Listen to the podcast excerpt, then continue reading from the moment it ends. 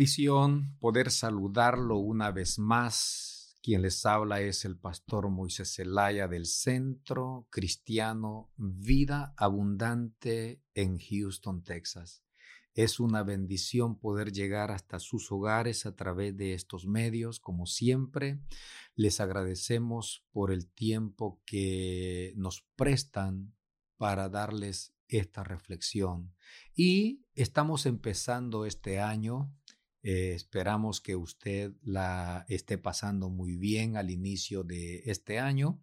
Esperamos bendiciones grandes para usted y para su familia y que todo lo que en este año 2020 le sacó lágrimas, que pueda servir como la riega a la cosecha grande que viene para usted y para su familia.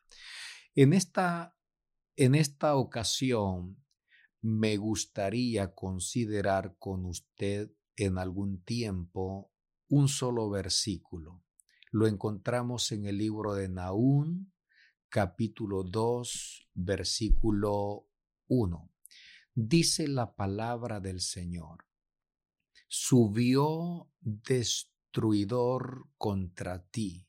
Guarda la fortaleza, vigila el camino, ciñete los lomos y refuerza mucho tu poder. El profeta Naún está profetizando a Nínive, la misma ciudad donde Jonás predicó el mensaje del arrepentimiento y donde el pueblo todo a una se arrepintió al oír el mensaje de Jonás. Pero cien años más tarde, este pueblo que oyó esta palabra de Dios y se arrepintió, se habían vuelto a la idolatría. Y es ahí donde Dios les envía esta profecía que el destructor venía en contra de ellos y necesitaban hacer cuatro cosas.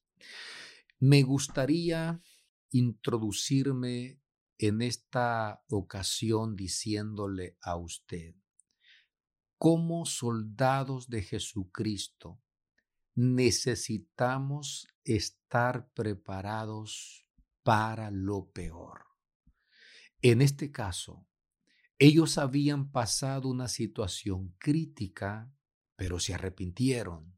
Hoy el enemigo está caminando en contra de ellos e inesperadamente llega y les roba la paz. Para ello, necesitan hacer cuatro cosas y solo mencionaré una en esta oportunidad. ¿Qué hacer cuando el problema se nos acerca? Número uno, en primer lugar, necesitamos guardar la fortaleza. El versículo dice, guarda la fortaleza. El 2020 fue un año tan crítico, lleno de tantas malas noticias. Pero con todas las malas noticias, podemos en esta hora darle gracias a Dios porque a pesar de nosotros estamos en pie para glorificar y exaltar el nombre de Dios. Fortaleza. Me gustaría ver un poco acerca de esta palabra fortaleza, porque Naún dice en su profecía que hay que fortalecer, hay que cuidar esa fortaleza. Y las fortalezas estaban diseñadas para ser usadas como defensa en contra del enemigo. El blanco de todo enemigo eran y son las fortalezas de su rival, porque al destruir las fortalezas el resto cae paulatinamente. La fuerza de un ejército depende de sus fortalezas. Por eso las primeras, eh, las primeras, lo primero que un ejército ataca y destruye son las fortalezas de su enemigo. En otras palabras, fortaleza es el lugar, es la trinchera, es el sitio donde se esconde eh, el soldado de su enemigo. Y esa fortaleza está diseñada para resistir cualquier ataque de su agresor. El profeta le dice a Nínive que tiene que cuidar la fortaleza. Entonces, el Salmo 18.2 el salmista dice lo siguiente, Jehová roca mía y castillo mío, y mi libertador, Dios mío, fortaleza mía, en él confiaré. Lo que está diciendo el salmista David es que Jehová es su fortaleza. Y si fortaleza es el lugar donde se esconde el soldado de su agresor, indica que la vida de David estaba escondida en la misma presencia de Dios. El Salmo 28, 7 dice, Jehová es mi fortaleza y mi escudo, en él, en él confió mi corazón y fui ayudado, por lo que se gozó mi corazón y con mi canto le alabaré. En todos los versículos que nosotros le, hemos estudiado en la palabra, nos damos cuenta que Jehová es la fortaleza de David y es en él donde se esconde su vida. Quisiera considerar en este momento eh, las peleas que un soldado tiene, los ataques que un soldado tiene de su agresor. Bueno, en primer lugar son ataques inesperados. En momentos cuando quizás él menos lo espere, el enemigo lo ataca. Pero si él está dentro de la fortaleza nada le va a suceder.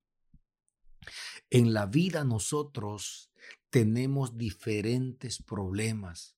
Como seres humanos seremos atacados en algún momento por situaciones que de repente nos llegan.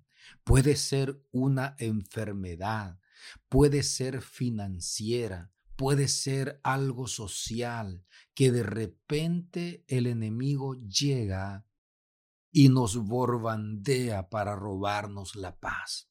Pero si estamos, si Jehová es nuestra fortaleza, no hay por qué temer. Él es quien nos sacará al otro lado en medio de cualquier circunstancia. El salmista David dice en el Salmo 91 el que habita al abrigo del Altísimo morará bajo la sombra del Omnipotente. Diré yo a Jehová, esperanza mía y castillo mío, mi Dios, en quien confiaré. Él te librará del lazo del cazador y de la peste destructora. Quiere decir que el enemigo viene y arremete en contra de nuestras vidas, pero si nuestra vida está escondida en las manos de Dios, si Él es nuestra fortaleza, nosotros vamos a salir al otro lado. Dios le dice a través de el profeta Naún al pueblo, viene el destructor. Quiere decir que la mala noticia le va a llegar, viene. Aunque no querramos, viene. Viene ese momento donde las lágrimas tendrán que acompañar sus mejillas. Viene ese momento cuando el sueño se le tendrá que ir de su vida, donde las noticias están tan fuertes que le roban la paz, le roban la tranquilidad.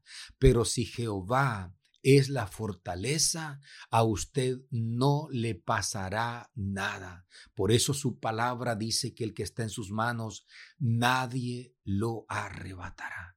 Prepárese usted para lo peor. Si no le llega, gloria a Dios, pero escóndase en las manos del Todopoderoso y espere que usted será el próximo hombre y la próxima mujer en declarar victoria después de ese ataque. Que el Señor le bendiga, que el Señor le guarde, que el Señor sea quien pueda estar a favor de su vida y esconderlo en el hueco de sus manos. Esa es mi oración.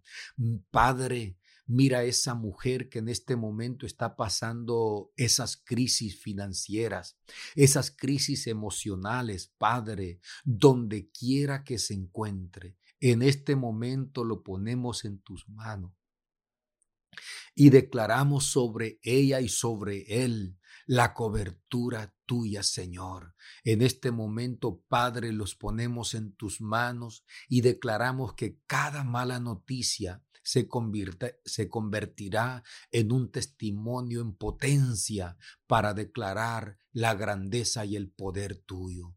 Padre, gracias te damos en este momento. Si el Señor le ha administrado a través de esta reflexión. Será una bendición saber de usted y nos puede contactar a través de estos mismos medios. Será hasta la próxima si es que el Señor no ha venido en otra reflexión de mujer tenaz. Muchas gracias por escucharnos en nuestro podcast Mujer Tenaz. Nuestra iglesia, Centro Cristiano Vida Abundante, está ubicada en Houston, Texas. Encuéntranos en Facebook y YouTube como Una Mujer Tenaz y también en Facebook como Vida Abundante Houston. Te deseamos un día lleno de bendición y paz. Y siempre recuerda que estamos bendecidos, prosperados y en victoria.